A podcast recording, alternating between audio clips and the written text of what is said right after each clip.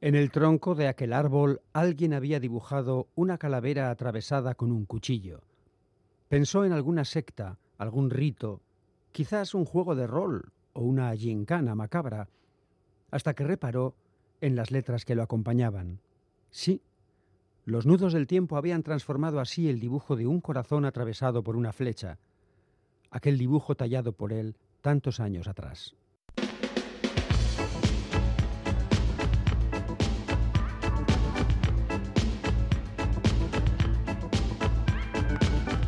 De papel.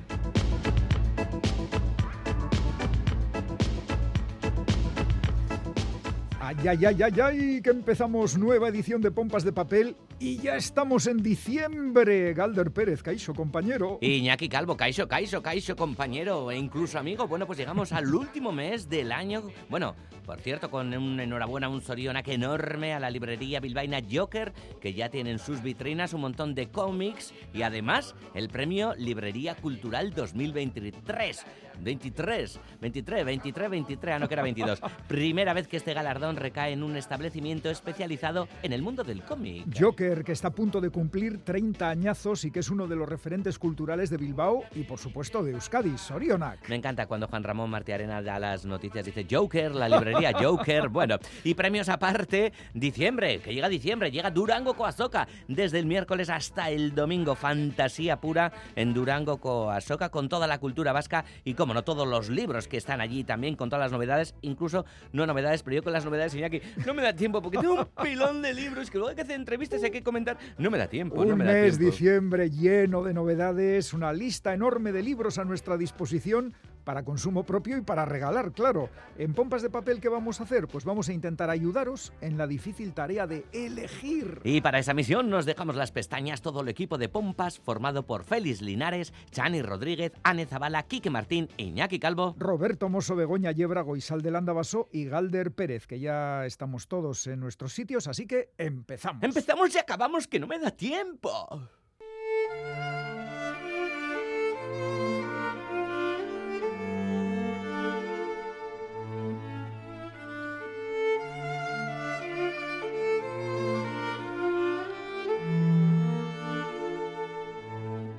Johannes se despertó y se notó rígido y enmudecido, y se quedó un buen rato en la cama que tenía en la alcoba detrás de la cortina que la separaba de la sala, pensando que tenía que levantarse.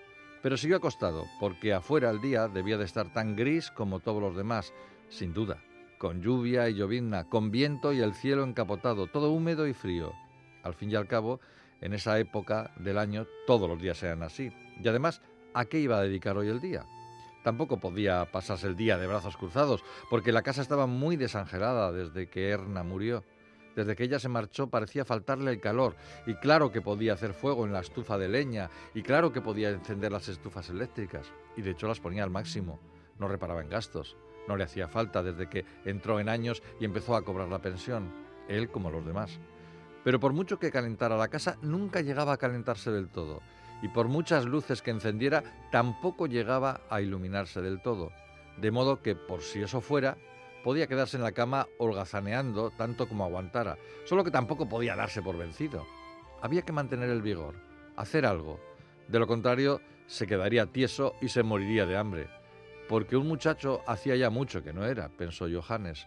En fin, habría que levantarse, pensó. No podía quedarse más tiempo en la cama. Y además tiene mucho mono de tabaco. Así que por lo menos le sentará bien echarse un cigarrito, piensa Johannes. Y la alcoba estará fría y la sala también, pero en la cocina la estufa eléctrica lleva encendida toda la noche. Así que será mejor que se meta allí. Y se líe un cigarrillo. Ponga la cafetera y se prepare algo para desayunar. Una rebanada de pan con queso de cabra tendrá que ser, como todos los días, piensa Johannes.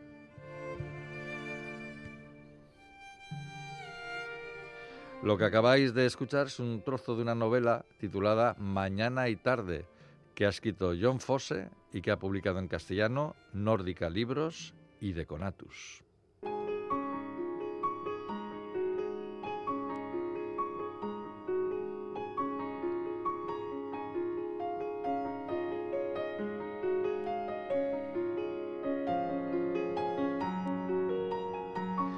Cuando uno se enfrenta por primera vez a un premio Nobel de Literatura que no ha leído con anterioridad a la concesión del galardón, no nos engañemos, casi siempre, lo hace con una cierta suspicacia, y más cuando ese autor es un desconocido o casi. Es sabido por todos que existen varios reproches que se suelen hacer a la Academia Sueca. El primero, que deja de premiar a autores que forman parte del canon de la literatura universal y que se le han escapado del radar o los ha dejado pasar adrede.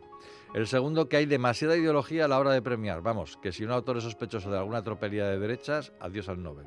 El tercero, que hay una preferencia por ir equilibrando la procedencia de los premios tras décadas de premios occidentales de las denominadas grandes literaturas. Y cuarto, que premia a demasiados autores escandinavos. Así que vamos con los prejuicios.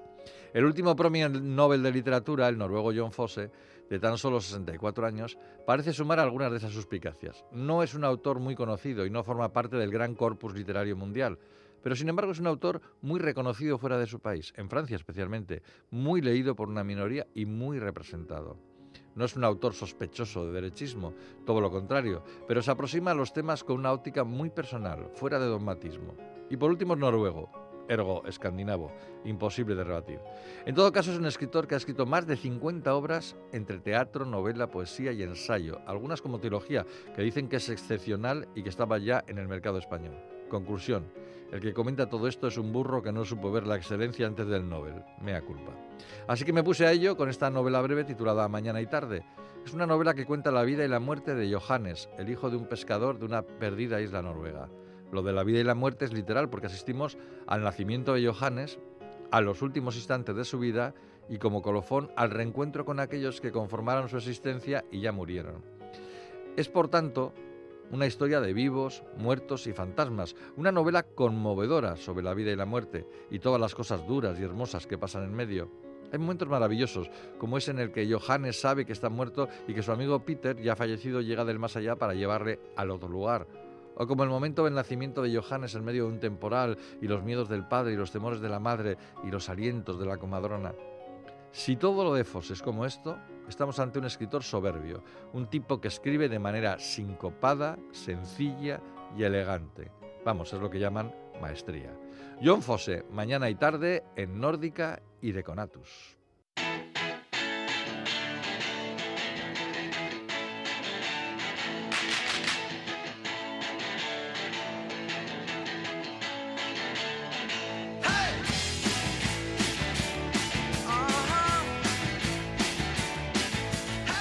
Hasta aquí la sintonía que identifica el momento en el que Chani Rodríguez nos trae cinco libros, cinco recomendaciones seleccionados cuidadosamente a lo largo de la semana. Chani, ¿qué tal, compañera? Pues muy bien, Iñaki, aquí con los libritos. Con esos libros que abultan, pesan, pero qué agradables son de leer. Y tanto, qué buenos ratos nos deparan. Exactamente. Bueno, hoy empiezas con un título que evoca como películas así épicas o así, no sé, no sé. Sí, es un título además que yo creo que es eh, indispensable introducirlo en este capítulo de novedades que tenemos en el programa, porque es el premio Ralde de novela más reciente. Ajá. se trata del Desierto Blanco, lo ha escrito Luis López Carrasco y lo publica, pues Anagrama, evidentemente, ¿no? Si es el premio Ralde. Nos cuenta la historia de nueve desconocidos que huyen en globo de unos bombardeos. Deben decidir quién de ellos se tiene que tirar al mar para que el resto pueda llegar sano y salvo a una isla desierta y comenzar una nueva civilización. ¿Pero qué está ocurriendo? ¿Qué es esto? Ya, menuda situación. ¿eh? Claro, Desde luego es muy de- para empezar una nueva civilización. Es- Uy, uy, uy. Es como de desencadenante de película. Se le nota quizá aquí el, el toque cineasta, ¿no? Al autor. Bueno, los viajeros del globo son los únicos supervivientes de una guerra mundial Vaya. que ha hecho desaparecer el mundo tal y como lo conocemos. Lo que está en juego, en realidad, no es el futuro de la especie humana, sino un trabajo temporal como vendedor en unos grandes almacenes. Nos hemos ¿Esto quedado es? picuetos. Sí, ya. Esto es. ah, pues Lo voy a dejar así, además, porque yo creo que, que nos deja, bueno, con la cosa, con la curiosidad. Puedo añadir quizá que desde ese enigmático exilio, el narrador rastrea a través de memorias aparentemente anecdóticas las oscuras corrientes subterráneas que transformaron la vida de todas aquellas personas que conocía, llevándolas tan lejos de allí. Vaya, vaya, pues eh, va- vaya manera de resumir una búsqueda de trabajo, vamos a decir, ¿no? Bueno, esta, esta contraportada la lees y dices, madre mía, esto lo tengo que leer porque ha ganado el premio Anagrama esta locura, o sea, es real, quiero decir. Porque el, el punto de partida desencadenante es bien loco, ¿verdad? Pues sí, eh, ya me has dejado todo intrigado y supongo que a quienes nos están oyendo también. También. Voy a comentar que Luis López Carrasco es un murciano del año 81 y que su última película, El año del descubrimiento... Ah, o sea que es cineasta, además de escritor. Sí, sí, sí. Eh, esa película se estrenó en el Festival Internacional de Cine de Rotterdam y ha ganado numerosos galardones nacionales e internacionales, entre los que destacan los premios Goya a Mejor Película Documental y Mejor Montaje. Bueno, pues empezamos estupendamente esta sección de reseñas de pompas de papel. Eh, después del desierto blanco, ¿qué nos traes, Chani? Eh, te traigo Los hijos dormidos de Anthony Passeron, eh, traducido por Palmira Feixas, que ha publicado libros de, del asteroide. En la década de los 80, mm, la extensión del consumo de heroína y la epidemia de SIDA causaron estragos en una generación de jóvenes de Europa y Estados Unidos, esto es bien sabido. 40 años después de que su tío Desiré muriera de SIDA, el escritor francés Anthony Passeron eh, decidió indagar sobre el silencio familiar que rodea a su muerte y sobre la propia epidemia. El resultado es este libro del que hablamos ahora, caballo entre la crónica, las memorias y la novela, en el que el autor entrelaza dos relatos, la irrupción del virus en una familia de un pequeño pueblo del mediodía francés, la suya, y la lucha contra el patógeno en los hospitales franceses y norteamericanos también. Digo que parece mentira que los pocos años que han pasado históricamente hablando, pero qué lejos nos imaginamos aquellas, aquellos primeros años de impacto del SIDA. Está bien recuperar aquella sí, hemos, Hemos, avanzado mucho y el libro también pone el foco en la investigación científica y en su progreso, en su desarrollo. Y sí, la verdad que parece, no ha pasado tanto, pero parece que queda más atrás, creo que por fortuna. Vamos a seguir con eh, recomendaciones, eh, en este caso con algo que nos lleva a una naturaleza salvaje. Esto es chulísimo, ya, ah. entra, ya se acerca la Navidad. ¿Te acuerdas de que el año pasado hacia Navidad regalaba algún o sea, comentaba algún libro que pudiera ser un regalo? Un buen regalo de Navidades. Pues mira, este podría ser. Adelante. Atlas novelado de los volcanes de Islandia. Fíjate. Lo escribe Leonardo Piccione y lo ha traducido Natalia Zarco. Eh, lo ha editado Nórdica em, Editorial. Son 47 historias las que contiene este volumen que están vinculadas de diversas maneras a los volcanes de Islandia y nos descubren desde las aventuras de los primeros colonizadores de la isla hasta las hazañas de exploradores extremos, desde las antiguas sagas nórdicas hasta las misiones de la NASA en los cañones lunares de las tierras altas, alternando ciencia, poesía crónica y leyenda. Esta obra maravillosa es un curioso recorrido por la singularidad geológica de una isla que cuenta con una treintena de sistemas volcánicos activos. Ahí es nada. Pues sí, eh, siempre se ha hablado de Islandia como la tierra de, de, los hielos y las cascadas, y las cascadas, pero tiene volcanes y muchos. Bueno, y ahora, después de este recorrido por Islandia, una novela, ¿no? Bueno, es una reedición ¿eh? del libro de, de Nuria Barrios, Amores Patológicos, que ahora ha vuelto a intervenir en él para celebrar que hace 25 años que se publicó por primera vez. Eh, su escritura suscitó en su momento tantos elogios como reacciones escandalizadas oh. ante aquel mundo apasionado y excesivo, atento a la exploración del cuerpo como lenguaje del eros. Y es asombroso comprobar cómo el poder perturbador de las voces de las mujeres cuando hablan de su deseo sigue hoy eh, intacto decididos a que no se apague la pasión en ese estado arrebatado, que es el más hermoso de una relación, los personajes de amores patológicos terminan desarrollando patologías amorosas tan grotescas como tiernas. Son relatos. Sí, sí. Pues a recuperar eh, una obra tan destacable y para terminar un poco, un poco de vegetal para no indigestarnos. Sí, un poquito de vegetal y un poquito de voces nuevas, porque creo que esta es la primera, si yo no me equivoco, eh, la primera novela que publica Marc Culel, o Culel, es Reino Vegetal, lo edita la editorial, ya lo dijo Casimiro Parker, que vaya título, ¿verdad? esa es la editorial, qué bonito. Yo creo que anda por ahí Pablo Mazo, que era editor de Salto de Página. Bueno, el caso es que en esta editorial ha recalado Marc eh, Carlota tiene 13 años, es la protagonista. Empieza el verano en su urbanización, un pequeño reino de 100 casas en un pueblo de la Costa Dorada. Vive con su hermano, sus padres y su abuelo, pero está sola, siempre lo está. Desearía no ser vista, pasar inadvertida. Su único amigo murió dos años atrás. Todo cambia para ella, sin embargo, cuando conoce a Olivia y a Andreu, sus nuevos eh, vecinos. La infancia, la amistad, el duelo, la sexualidad, la sociedad de los años 80. El nacimiento y la violencia de género son algunos de los temas que acompañan con ternura y con humor su asombrado encontronazo con la vida. Qué bonito. Pues, eh, por cierto, que esta novela Reino Vegetal ah, se ha presentado a un concurso aquí en Euskadi, ¿verdad? Sí, obtuvo la mención especial de los premios literarios Cucha de Irún. Pues ahí queda la nota sobre esta última recomendación. Son cinco, cinco títulos, cinco autores, cinco editoriales que vamos a repasar de inmediato.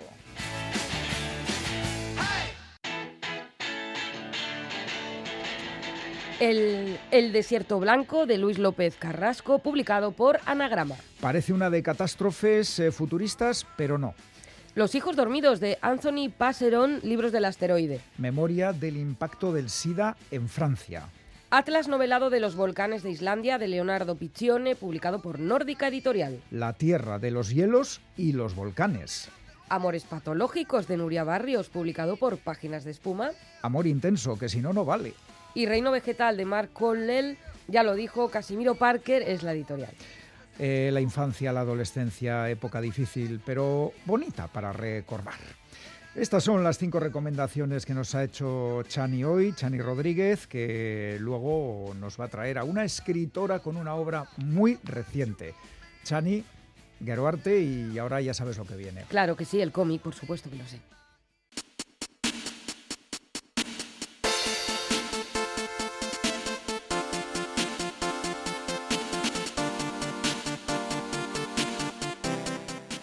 Y Connie han discutido en el coche, se han enfadado bastante y han gritado, pero al llegar a casa están tranquilos.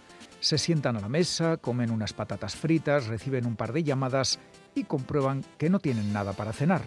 Connie sale a comprar algo y Will se queda fregando los platos sucios que se amontonan en la cocina. Todo normal, típica escena de la vida cotidiana. Pero el tiempo pasa y Connie no vuelve.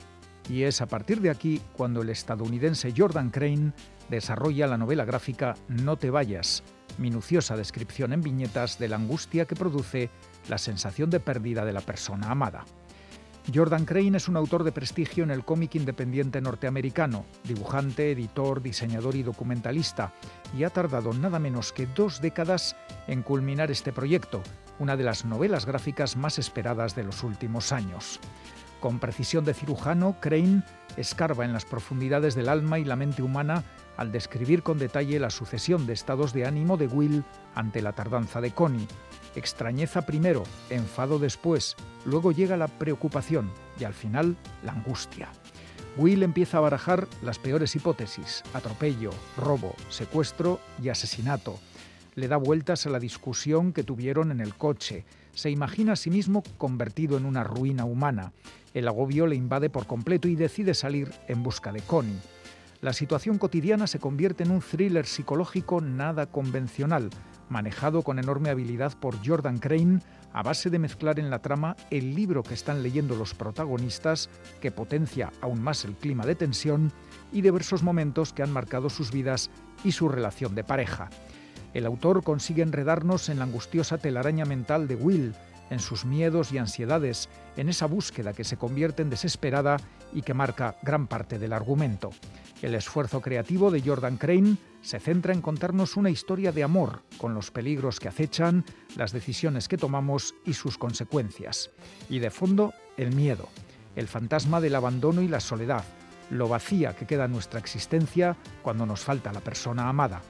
Estamos ante un cómic pleno de emociones en un formato más pequeño de lo habitual que lo hace más manejable y que no puedes dejar de leer hasta el final de sus casi 300 páginas en blanco, negro y verde, el color dominante que además es, recordemos, el color de la esperanza. No te vayas, la nueva novela gráfica de Jordan Crane, publicada en castellano por Ediciones La Cúpula. Otro imprescindible para la biblioteca, no os lo perdáis.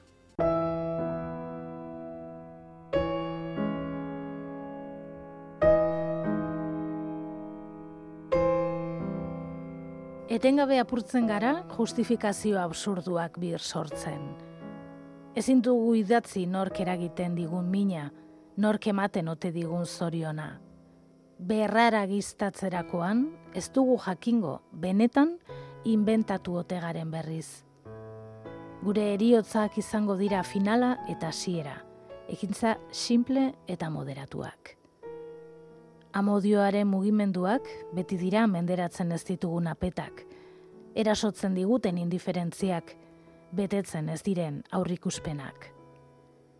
Ametsak gauzatuko te diren ikusteko, denbora zibiliko gara.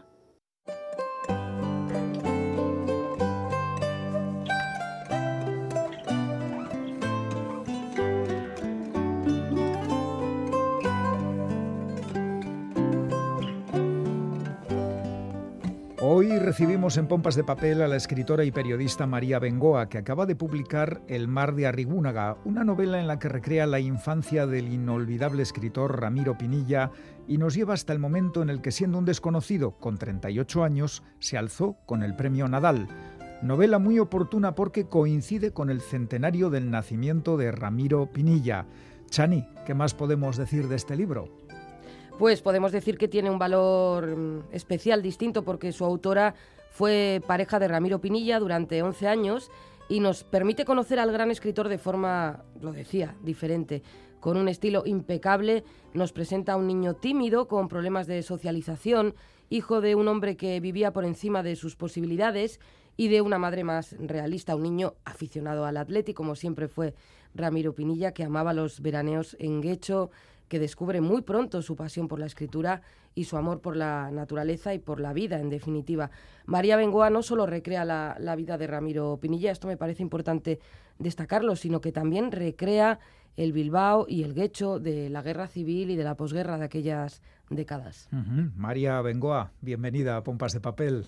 Muchas gracias, encantada de estar con vosotros. Cuentas en el epílogo que tú hace mucho que querías escribir eh, sus memorias, las de Ramiro, pero que él se mostraba reticente hasta que llegando un momento eso cambió. Cuéntanos ese por qué o cómo. Así es. Eh, yo conocí a Ramiro en 1997, eh, entrevistándolo para el correo. Le hice una entrevista de dos páginas. Y desde el primer momento aparte de, ver en él un enorme escritor, una persona dotada de un talento extraordinario para, la narrativa, eh, también me llamó la atención su personalidad y su, y su vida. Y al poco de conocerle, al de unos años de conocerle, después me presentó un libro de cuentos al año siguiente y en el 2000 o así ya le, ya le apunté la posibilidad de, escribir sobre su vida, que me parecía muy interesante. Y él me dijo que no, que no, que ni hablar, que, que su vida no tenía ningún interés o, él no quería, no quería mm, darla a conocer. Pero bueno, cuando nos hicimos pareja en 2003 y mucho después, sobre todo, pues al final de su vida, mm, eh, ya de vez en cuando me decía, hombre, estaría bien que tú contaras algo sobre mi vida. O sea, que él mismo te lo dijo. Sí, sí, sí. Incluso me decía, me repetía mucho una frase, tú eres mi memoria. No sé por qué, sobre todo los últimos años de su vida. Sí. También se dice en el libro que mantuvisteis una relación de 11 años, que fue una larga conversación de 11 años también, entre otras cosas. Te dio tiempo a conocer, a saber mucho, ¿no? De su vida antes de conocerlo, eso de la infancia, la juventud, fotos. Bueno, yo creo que el amor, el amor eh, es una larga conversación, siempre. Cuando tú te llevas bien con una persona, cuando tú quieres a una persona, te ríes con ella, vives con ella. Evidentemente nosotros hablábamos de muchísimas cosas y más que nada de nosotros, de nuestro presente, de nuestra vida, de nuestra relación, de las personas con las pocas con las que nos relacionábamos, porque éramos bastante burbuja como pareja. Pero mm, eh, hilando con lo que tú me dices, efectivamente, a lo largo de ese tiempo me contó muchas cosas, sí, sí, claro. Y además yo le preguntaba, porque tenía curiosidad. Y la curiosidad nacía en gran parte del contraste que yo veía en, la persona que yo conocía, que era un anciano prácticamente, aunque era muy joven, pero vamos, yo le, le, conocí con 74 años, cuando yo lo entrevisté tenía 74 años y yo 37, y el contraste entre esa persona tan sabia, tan formada, mm, con una portentosa fortaleza mental y el niño y el joven del que me hablaba. Ese contraste me desconcertaba.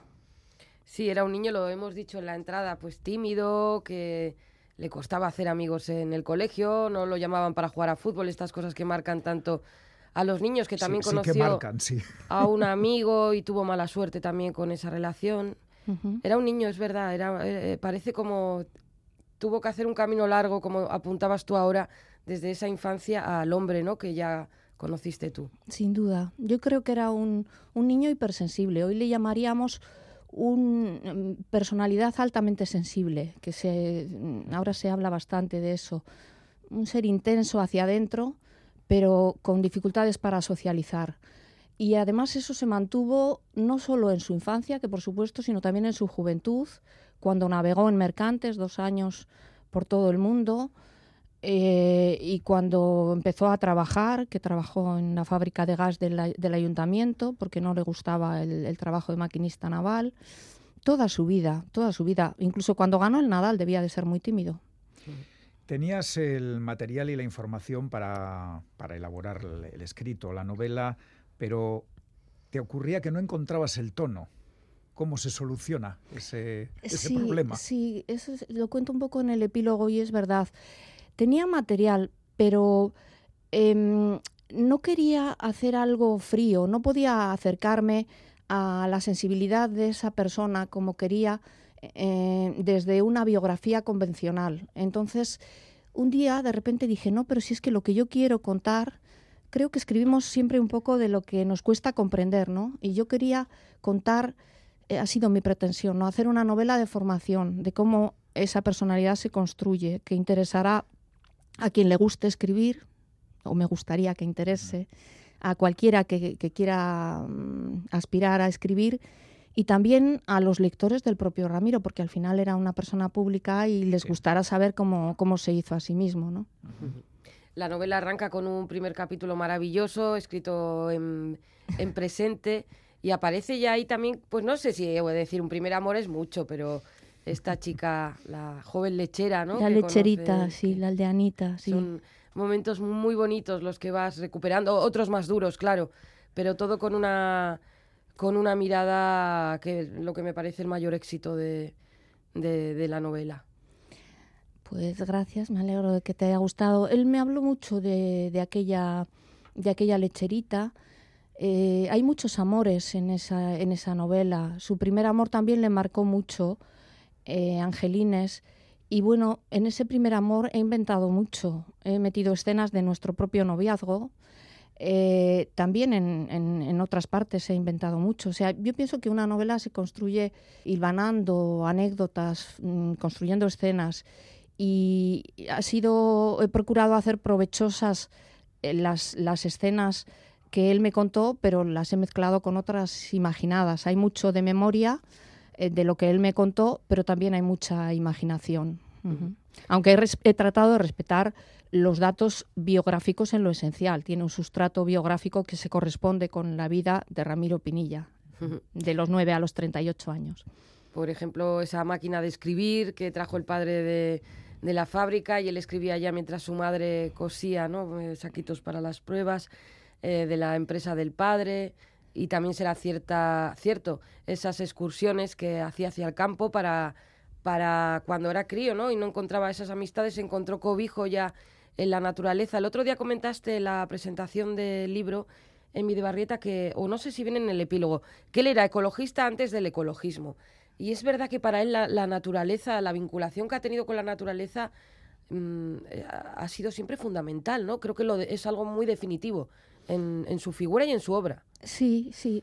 Eh, estaba en su personalidad y luego fortaleció mucho sus convicciones eh, en, en, la novela repaso mucho sus lecturas y fortaleció mucho sus convicciones la lectura de Walden, el, el libro del, de Henry David Thoreau, del filósofo trascendentalista, ¿no? que, que, vivió dos años aislado en una cabaña, viviendo de lo que recolectaba ¿no? en Massachusetts, la laguna de Walden, precisamente. Entonces, él eh, fortaleció las convicciones que tenía con ese libro que leyó en la Casa Americana, en, el, en una biblioteca que había eh, ahí en la calle Buenos Aires y que, que, en su juventud le marcó mucho, porque allí encontró traducciones de grandísimos escritores y bueno, ahí la novela se construye en cuatro partes la de la infancia propiamente, otra que, que, llamo Limando Hierro, que es cuando empieza sus estudios de maestría industrial, que fue maestro industrial, luego su vida de marino y luego lo que, lo que llamo los años épicos, que es cuando realmente levanta su casa, tiene hijos, lucha, lucha, lucha como un titán y se convierte él mismo en uno de sus personajes, esos personajes obstinados, personajes marca Pinilla, que, caracterizan su, inmensa obra, ¿no? El Sabas Jauregui de las ciegas hormigas, el Roque Altuve de Verdes Valles Colinas Rojas, esos personajes, en realidad, él hizo de sí mismo un personaje así de, de fuerte. Bueno, la novela va sobre Ramiro Pinilla, pero se titula El mar de Arrigúnaga. Y habrá que preguntarte qué era para Ramiro Arrigúnaga, ese rincón tan especial de Guecho, qué era para el Guecho. Arrigúnaga era su Arcadia, era su paraíso, era un lugar mágico para él. ¿Por qué? Porque cuando tenía meses, menos de un año, hasta que tuvo 13 años, cuando estalló la guerra, él veraneó en Arrigúnaga como ha apuntado Chani antes, el padre que no, no tenía una empresa, sino que trabajaba en una empresa. El padre era un, mm. personal administrativo de, una empresa. Mm, vivía bien, vivía por encima de sus posibilidades, él lo solía decir, era un adelantado a su, a su tiempo. Es como si ahora la gente vive con tarjetas de crédito y cosas así, pues él era un poco así, ¿no? Eh, era, sobre todo en la época anterior a la, a la guerra. Antes se decía, no, no, ahorraba. Eso es, no, ahorraba, Eso es. Entonces, pero le regaló pues unos veranos maravillosos y muchas otras cosas. Y en esos veranos estaba un caserío, que es donde veraneaban, que está justo debajo del molino de la Galea, al pie de la playa de Arrigúnaga. Y claro, allí correteaban desnudos, eh, descubriéndolo todo, con el, hijo pequeño del caserío que le enseñó a cazar, a pescar, era como un Robinson para él. Y realmente mm, fue una Arcadia, es que con eso está dicho todo. Siempre quiso volver allí, siempre quiso recuperar aquello, porque además luego la, guerra truncó totalmente la vida de la familia, como la de todo el mundo, claro. claro. Pero tanto le gustaba aquel lugar que cuando empieza la guerra y, y decide la familia ir de Bilbao a, Aguecho, él eso lo vive con alegría porque iba, esto es muy literario, pienso yo, iba a conocer por fin cómo, cómo eran los inviernos de aquella gente, que es algo que yo creo que a todos los que hemos veraneado siempre en un lugar, en un mismo lugar, nos genera una muchísima curiosidad. curiosidad sí, y lo pudo, mm, por un motivo bien lamentable, pero lo pudo descubrir. Claro, yo pienso que una persona a los 13 años no es consciente de lo que la guerra tiene. De hecho, él y su hermano, cuando veían la instrucción que hacían los flechas y pelayos, que eran totalmente contrarios a la ideología de su familia, les daba envidia que desfilaran con fusiles de madera y que hicieran una instrucción. Y durante la guerra, pues claro, eh, eh, fue una, una manera maravillosa de prolongar el veraneo durante ocho o nueve meses más. Luego fue muy duro, porque claro, empezaron a pasar allí cosas duras, pero, pero bueno, sus recuerdos de la guerra, que eso sí que los, los plasmo en un, en un capítulo, pues eran cómo había nacido una chala, cómo mató un pájaro con un tiragomas y esa experiencia de matar el pájaro le, le marcó y sobre todo estar con, con, otro gran amor. Ramiro era una persona muy romántica mm. y estaba enamorado en el caserío de una de las, de las hijas, la más guapa, claro. María Luisa. María Luisa, y que era bastante mayor que él, pero bueno, pues eh, así tuvo también un encuentro con él, que, con ella, que él lo convirtió en algo mítico. Evidentemente no sucedió nada, pero...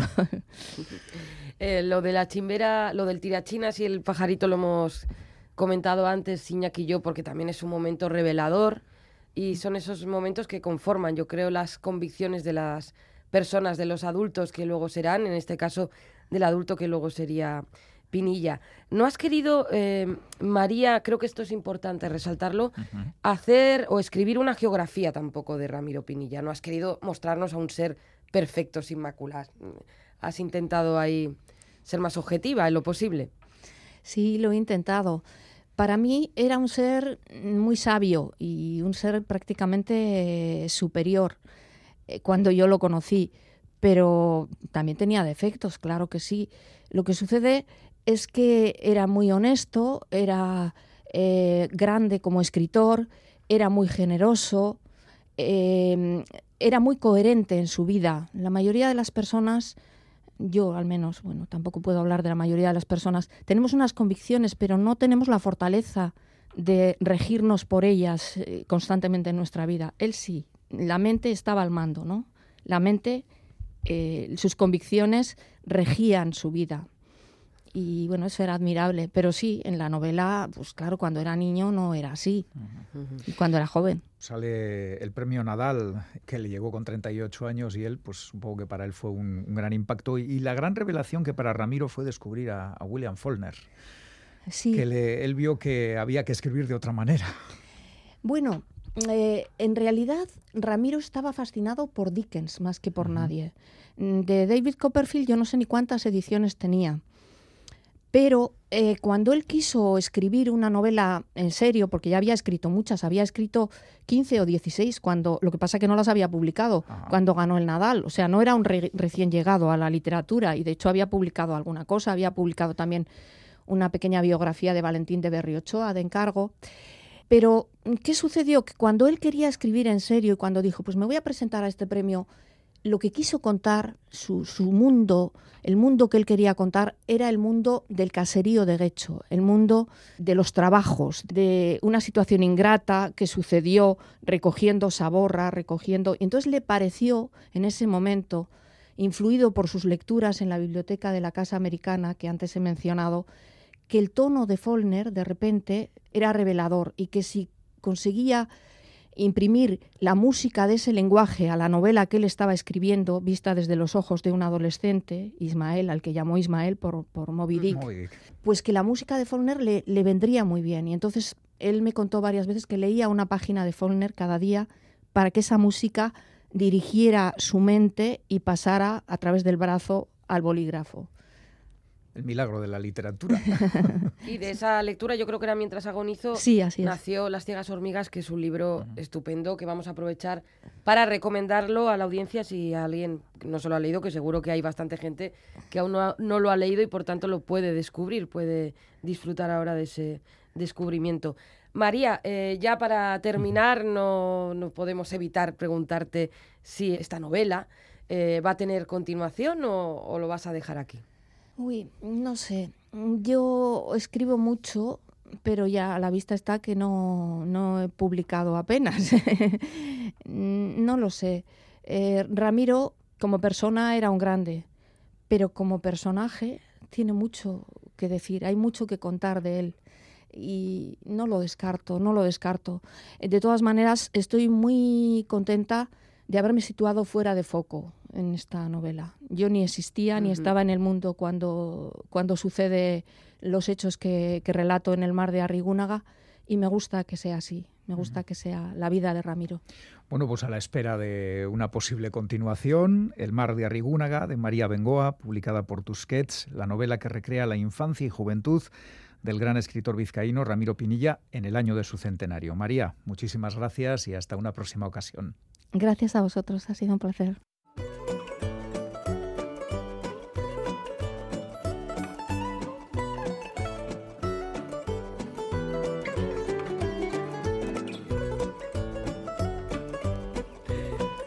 Ay, ay, ay, ay, ay, qué cositas, ¿eh, Iñaki? Sí, sí, el concurso. No, te oigo, ¿no? te oigo, Iñaki. Es que, hacer, ¿Me es oyes? Que, es que me tocas, pero aquí estamos para hablar por la radio, no para tocar. para el concurso de pompas de papel. Las respuestas al enigma que nos planteó Bego Yebra los pasados 18 y 20 de noviembre son estas. Título del libro, El asesino ciego. Es una broma de la vida llamar el asesino ciego al concurso de hoy. Autora Margaret Atwood, la gran Margaret Atwood, la del el cuento de la criada, recordemos. Sí, claro. Como siempre, ya sabes, ha habido mucha participación, pero además de participar, pues eh, nuestra audiencia nos manda sugerencias, comentarios, nos dice lo que ha leído, lo que le ha gustado. Mm. ¿Qué te parece si repasamos algunos correos de los que nos llegan? Me parece lo justo, me parece lo necesario. Bueno, pues justo y necesario es mm, decir que Maite desde Donostia nos dice Caixo de Norí, como respuesta al enigma de esta semana he localizado a Margaret Elinor Atwood, poeta, novelista, crítica literaria, miembro del organismo de derechos humanos Amnistía Internacional y una de las personas que presiden SEO BirdLife International en defensa de las aves. Mm. En su novela El asesino ciego, muy premiada, se centra en la historia de la protagonista, Iris Chase, y su hermana Laura, que se suicidó inmediatamente después de que finalizara la Segunda Guerra Mundial. Cuidaros, nos dice Maite. Nos cuidamos, Maite, lo mismo. Zaindu, zaindu, Ángel, desde Madrid, nos dice que es de Berriz, aunque escribe desde Madrid. Eh, me ha gustado mucho que hayáis leído el mensaje que os envié hace un par de semanas. ahora volvemos a reproducir uno de tus mensajes, Ángel. A ver, a ver. Me hace ilusión sentirme humilde parte de vuestra familia. Como no quiero ser pesado, paso ya a decir cuál es el libro de esta semana. Si no me equivoco, se trata del asesino ciego de Margaret Atwood. Muy bien, Ángel y nos hace una sugerencia a la que vamos a dar respuesta. ¡Ah, qué bien, qué maravilla! Aprovechando la ocasión, quería hacer una sugerencia, ya que hay que adivinar el título de una determinada obra. ¿No estaría bien que esa obra estuviera incluida en el lote de libros que enviáis? Es, una idea estupenda. Lo digo, estos son buenos propósitos para el 2024. Atención, lo digo porque una vez me tocó el lote y los libros que me enviasteis y que agradecí muchísimo tenían poco que ver con la obra que buscabais en el concurso. Claro, pero es que la diversidad, ¿no? Ah, la, diversidad. Dice, es solo una sugerencia realizada desde el mayor respeto, admiración y agradecimiento por vuestra inconmensurable labor. Nos encantaría, lo que pasa es que sería un poco lío, porque claro, habría que... porque habría primero hacer el sorteo y luego, como efectivamente no tenemos múltiples ejemplares de cada libro, pues tendríamos que andar sorteando a quién corresponde el único ejemplar. Así que. Yo no sé si se dan cuenta que los libros van sobaos, que ya están leídos los que regalamos. se hace lo que se puede, Ángel. De vez en cuando, de vez en cuando, igual coincide en el lote la obra de la que hemos hablado en el concurso. Los libros tienen que rular, ¿eh? Efectivamente. Esto, mira, qué bien, ¿no? En, en, en y en Francia y tal, ¿no? Que bien han reciclado las cabinas de teléfonos, ¿no? Para, mm. para ese cruce de, de libros. ¿Cuánto tenemos que aprender todavía? 2024, aprenderemos. Aprenderemos eh, y con alguna novedad. Eh, vamos con un último correo de Ángel desde Zaragoza. Nos dice, hola pomperos y pomperas, el libro buscado esta semana es El asesino ciego de Margaret Atwood. Solo he leído el cuento de la criada, no he visto la serie y me gustó. Reconozco que me gustan esas distopías futuribles que retratan cómo será nuestra sociedad, como 1984 o Fahrenheit 451, que he vuelto a leer recientemente. Oh. Pero cambiando de tercio, tengo una recomendación de un libro de humor. Como alguna vez, como alguna vez apuntáis, no se prodigan demasiado y no. se les da demasiada publicidad, pero son más necesarios que nunca, máxime, cuando además de humor destilan ironía y mala leche por los cuatro costados. ¿De, qué libro, ¿De qué libro nos habla? El informe Pense de Jaime Rubio Hancock. Divertidísimo, sí, pero también totalmente corrosivo. Oí que era kafkiano, pero lamentablemente creo que es más real que ficticio. Hay escenas que son delirantes y desternillantes. Muy recomendable y si trabajas en una oficina, imprescindible.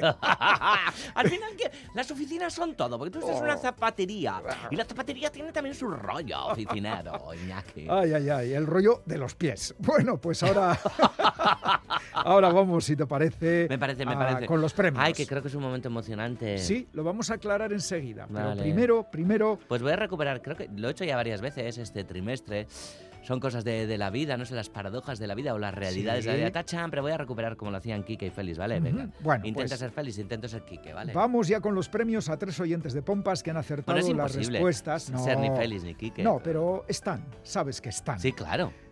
Eh, respuestas de esta semana, título del libro El asesino ciego, autora Margaret Atwood. Pues vamos a ser Iñaki Galder y ya está. Sí, venga. El primer lote de libros es para... Recuerda a Sam McGowan que, que, también se ha ido. Para pa pa pa pa pa pa pa. Para Carlos eh, Palomar de Barcelona. Lo has pillado, ¿no? Lo has pillado, ¿no? A ver, a ver. el homenaje, claro, bueno. El segundo lote de libros es para... Para pa pa pa pa pa pa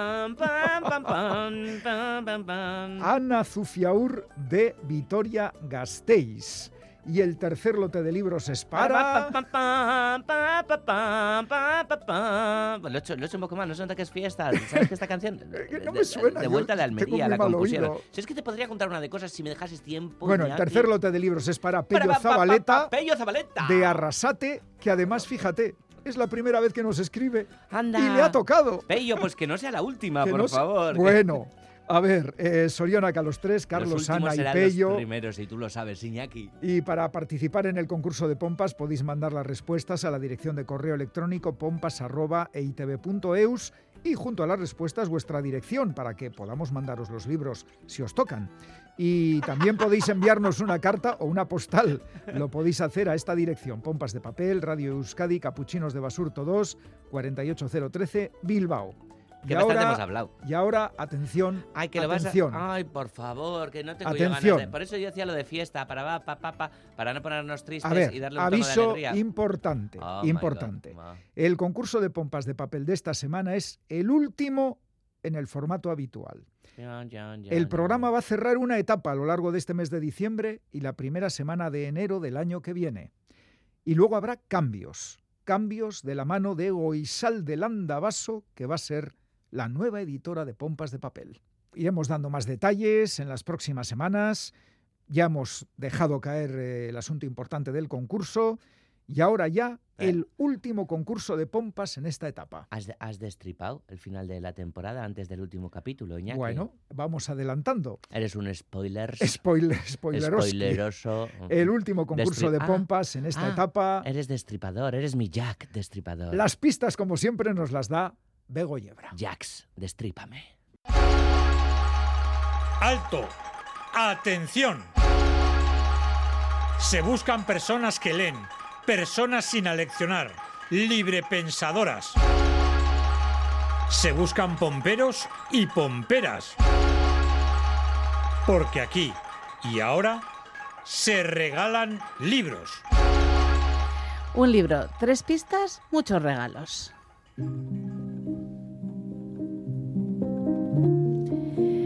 Nos retrotrae al corazón de aquellos años, nos ayuda a comprender la complejidad de los intereses en juego, el abismo de la cobardía y la inmensidad del coraje, la calidad humana de los protagonistas de una historia que nos atañe mucho más de lo que pensamos. Siempre quise leeros lo que pone en la faja del libro a concurso. Si nacisteis antes de los 60 y 70, escuchabais informativos y leíais periódicos, esta historia os resultará reconocida y os dará un par o dos de pistas de las cosas que pasaron en Italia en los 80 y 90. Sobre la autoría y qué apuro, pues cualquier pista os llevaría directamente a su nombre y su cara. No puede ser más conocido, italiano, si, os doy más pistas lo vais a adivinar muy fácil. Calvo, y no digo más. Si hablo de libros vendidos, de traducciones y algo de biografía, sería un flete. Aún así, muchas pistas os he dado. Un sol tórrido da de lleno en el enorme jardín y en las fachadas de la villa, de arquitectura noble, algo decadente, flanqueada de árboles, plantas y altísimas palmeras de tronco torcido que parece que vayan a desplomarse de un momento a otro. Esta misma impresión dan los policías que, cansados y con el uniforme sudado, rodean el edificio. Villa Malfitano a la que casi todos llaman Villa Whitaker, es una construcción de finales del siglo XIX. Está situada al norte de Palermo y recuerda ciertos esplendores lejanos, pero de ningún modo olvidados. Desde que Delia Whitaker, hija de Joseph Isaac Espadafora Whitaker, conocido en la zona como PIP, la donó hace unos años a la fundación que lleva su nombre, es un edificio oficial de la región de Sicilia. Suerte pueblo, suerte Iñaki. Nire idazmakinaren kanta. Pentsatzeko biderik onena da, inondik ere, ez pentsatzea. Nire banjoa garrazik adabil sastrakan, untxi harrapatu alez. Garrazi egiten aldute untxiek, zara sola du horrek.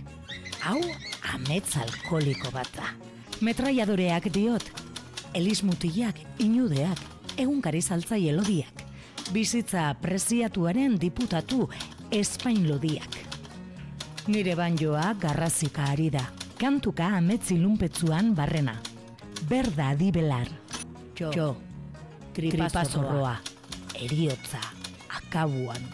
Buruko minik da. Bukoski, poema antologia. Josu lartategik itzulia.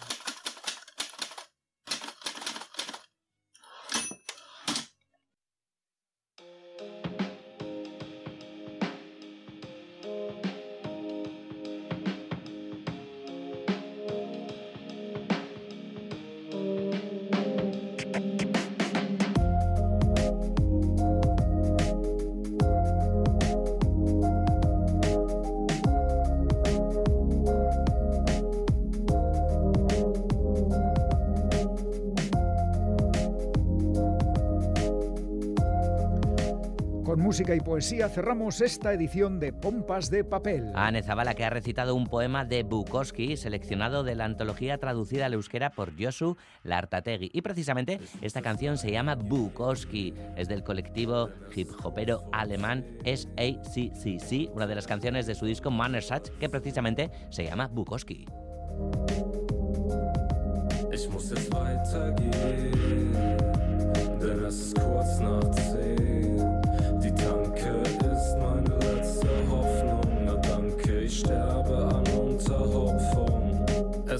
Kurz vor zehn, verdammt, der Rewe schließt gleich. So ein Shit, mein dicker Körper ist ein Motor und der läuft nicht ohne Sprit. Ich weiß nicht, ob mir irgendwann das Bier fatal zu Kopf stieg. Ich schreibe nur besoffen, nenn mich Charles Bukowski. Alles öffentlich, Recordad que si no podéis escuchar en directo el programa, lo tenéis en la página web de ITV y en la app ITV Nayeran. Pincháis en radio, vais a Radio Euskadi, Pompas de Papel y ahí están disponibles todos los programas de las últimas temporadas. Schloss bauen vom Bierflaschenpfand. Doch jetzt steh ich da Entonces, Iñaki, ¿esto qué quiere decir? ¿Que tú y yo vamos a hacer un programa de hip hop? Pues no sé, así ahora mismo mm, no te puedo decir ni que sí ni que no, pero ¿por qué mm, descartarlo? Vale, bueno, mientras tanto, mientras nos lo Que pensamos... yo la música mal, ¿eh? yo te digo que mal. No, pero hablar sobre música. Ah, hablar, hablar, decir, eso ¿no? es otra- hablar, sí, bueno, hablar. pues no sé, pues que Una nos cosa es que- hablar, otras cantar. Igual la, igual la audiencia nos da ideas. Bueno, el saludo mientras tanto de todo el equipo de Pompas, formado por Quique Martín, Félix Linares, Ane Zabala, Chani Rodríguez, Iñaki Calvo. Goizal del Andabaso, Roberto Mosso, Begoña Yebra y Galder Pérez. Nos vamos, Esquerri Cascodeno y... Agur. Hombre, porque un programa de cocina está muy visto, pero un programa de vista, te quiero decir, como los dos somos gafosos, A mí lo que me gusta es comer. pero ver lo que comes, Mm, eh, Ver, oler. la comida... Oler, por- la, oler co- mientras se cocina. la comida entra por los ojitos, ¿eh, Iñaki? Ay, por el olfato. Ay, qué ojitos me pones cuando digo...